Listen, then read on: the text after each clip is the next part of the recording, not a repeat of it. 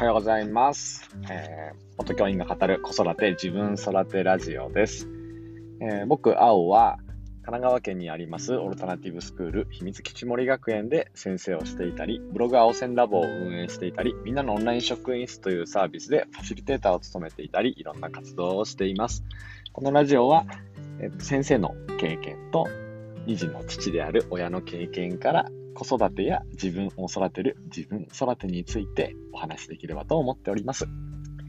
えー、さて、えーと、2月5日金曜日になりました、えー、週の最後ね、いかがお過ごしでしょうか。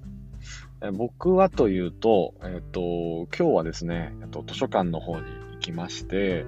あの学園のね、えっ、と、専門図書カードみたいなのが100冊借りられるので、今日は初めて子供たちが、えっ、と、自分の本を自分で借りるっていう、リーディングプロジェクト。これ、ワールドオリエンテーションの命のテーマと関連した問いを昨日ね、え出し合って自分で選んだので、ね、そこの興味関心に近づくリーディングプロジェクトのことを、ね、えっ、ー、と、今日はやりつつ図書館に向かいたいなっていうふうに思っています。それだけではなくて、えっ、ー、と、図書館の中では自分の好きな本や、マイプロジェクトってって自分の今やっていること、やりたいことに関する本も借りながら、えー、一人6、7冊ぐらいですかね、えっ、と、借りてこれたらと思っていますので、えっ、と、そんな風にね、えっ、と、今日はのんびり歩きながら図書館に行って、帰りやね、パスで学園に戻ってきたいと思います。さて、えー、今日ですが、今日は、えっ、と、作家の時間と読書家の時間について、えー、お話ししたいと思います。えっ、と、秘密基地森学園でも作家の時間と読書家の時間というのを行っていて、えっ、と、本と作家の時間というね、名前で、えっ、と、行わせてもらっています。まあ、何をする時間かっていうと、えっ、と、まあ、ライティングワークショップやリーディングワークショップに、えっ、と、関連されるように、えっ、と、名前聞いたことあるかもしれませんが、なんかそういうね、えっ、と、ワークショップの、ワークショップの授業の形というのが、多分10年ぐらい前からいろんな方がね、熱心に日本の方にも取り入れてて、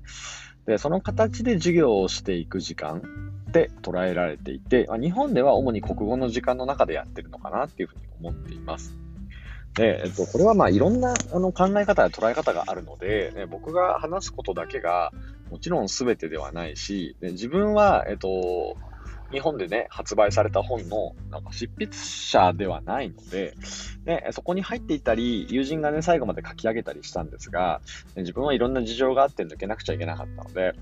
と、最後まで残ることができなかったし、ね、えーと、僕にはやっぱ実践者としてのやってきたものしかないんですけど、その経験と今やっていることから、えーと、お話しできればなっていうふうに思っています。で、えっ、と、本と作家の時間というネーミングは僕はあのベベターなんですよね。ベストじゃないなって思ってて、本質的にはインプットとアウトプットの時間だなっていうふうに思っていて、学びに必要なものを情報から取り入れて、えっと、必要な形で出すっていうこと。これはなんか別に国語だけに限らずいろんな場面でやっていることじゃないですか。だから、そのインプットされしてアウトプットするための時間だよっていうのを子供たちには話しています。だから多分国語っていう枠の中では絶対に収まりきれない部分だと思うんです。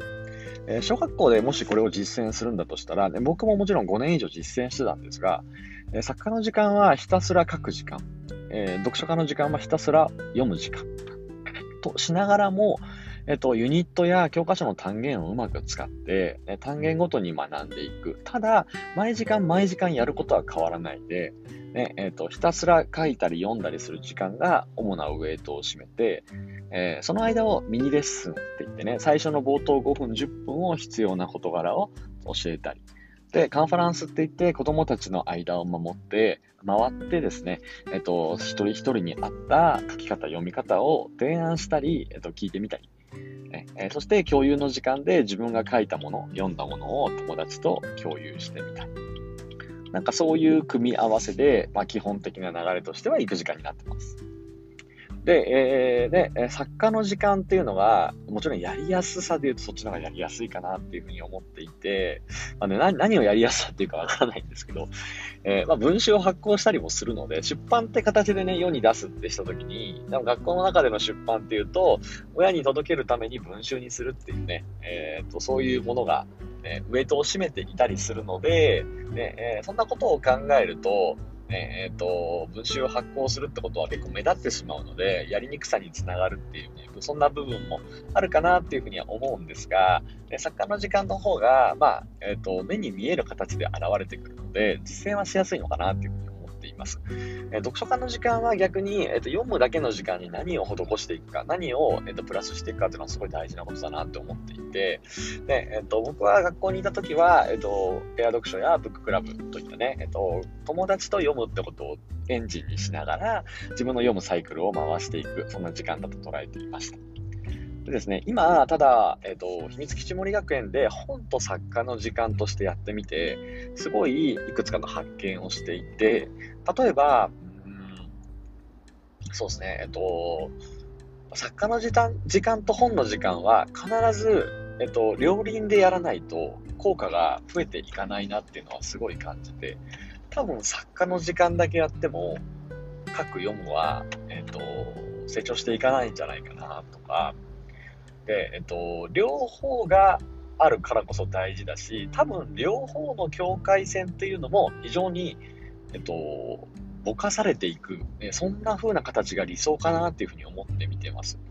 うちの学園でも例えば今は作家の締め切りが迫っているので、週2時間は作家の時間、でもう1時間は作家か本家を選んでやる時間だよっていうそういうふうな選択を重視しているので、読んだり書いたりすることがすごく変化を生み出しているなっていうふうに思っていて、でその時間を自分でウェイトを決めたりとか、もしくは、えっ、と、自分のところみたいにブロックアワーっていうね、えっ、と、時間があるんですけど、まあ、主に基礎的な学びをね、構築する時間で、その時間の中に作家や本を入れたいっていう子は、その時間の中も使うことができて、そういう時間の、なんだろう、またいでいくっていうか、なんかその強化を飛び越えていくっていうのが絶対に必要だと思ってるんです。作家の時間だけだと、もちろんね、すごい子が昔いて、もう本当に作品をね、月に5、6本出してくる。どんどん書くのも上手くなる。書くことが本当に好きっていう子は、えっ、ー、と、そういう姿を見せてくれるんですけど、えじゃあ、そうじゃない子がどこまで伸びるかっていうとなかなか難しい面があると思うんです。だからその強化をこうビハインドして置いていくってこと。そして、えっと、あともう一つは、なんかやっぱり、なぜその学びをするのかっていうのが、定期的に見つけられないと意味がないなっていうふうに思っています。これは例えば、ワールドオリエンテーションで植物の恵みというのをやった時には、えっと、それに即した図鑑を読んだり、図鑑を、学園の図鑑を作ったりする、そういう書くってことが生まれている。それアウトプットなんですよね。で今、えっと、ワールドオリエンテーションが次今度命の学習になってるので、自分が関心があるところや調べてみたいことを今度自分で借りに行くっていうのが、えっと、本の時間のリーディングプロジェクトで、えっと、今ね、えっと、スタートしようと思ってるところで、で、例えばちょっと作家はまだ今考えてないんですけど、作家の時間で言うと、なんか、命に関した、え、ー、と、物語みたいなのを作ろうかなっていうふうに思っていて、で、命に関する、えっ、ー、と、物語。命が、自分が調べた命がちょっと伝わるような素敵なお話。いけるかな、1年生と思うんですけど、そんなことを混ぜ合わせながらやっぱりやっていくと、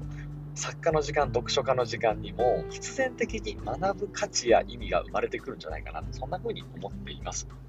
えなので、えー、なんか、えー、そういうことをね、えっと、工夫しつつ、時間を behind したり、えっと、そこの、えっと、 beyond、beyond かな、beyond したり、で、えっと、他のやっぱね、中心となるワーオリと、ワールドオリエンテーションつなげたりとか、そういうことが大事になってくるんじゃないかなっていうふうに思っているので、ちょっとね、今日は作家の時間、読書家の時間について喋らせていただきました。クラブハウスをやっていて、毎日5時半から、えー、帰宅時間を利用して、青線ラボというブログと同じ名前のね、えー、ラジオを配信してます。えー、誰かと繋がりながらゆるく話す会なので、誰でも参加してもらえたら嬉しいです。今日は、え読書家の時間の実践者の僕の友人、相方のトミーが来てくれますので、えー、ぜひね、月火木金の5時半からクラブハウス入っていただけたら嬉しいです。ということで、え今日はここまでにしたいと思います。今日も良い一日を。